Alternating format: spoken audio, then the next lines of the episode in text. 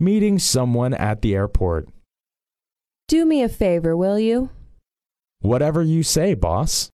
I would like you to meet Mr. Tanaka, our newly appointed Japanese distributor at Baiyun Airport this afternoon at 3. Say, how would I recognize Mr. Tanaka, boss?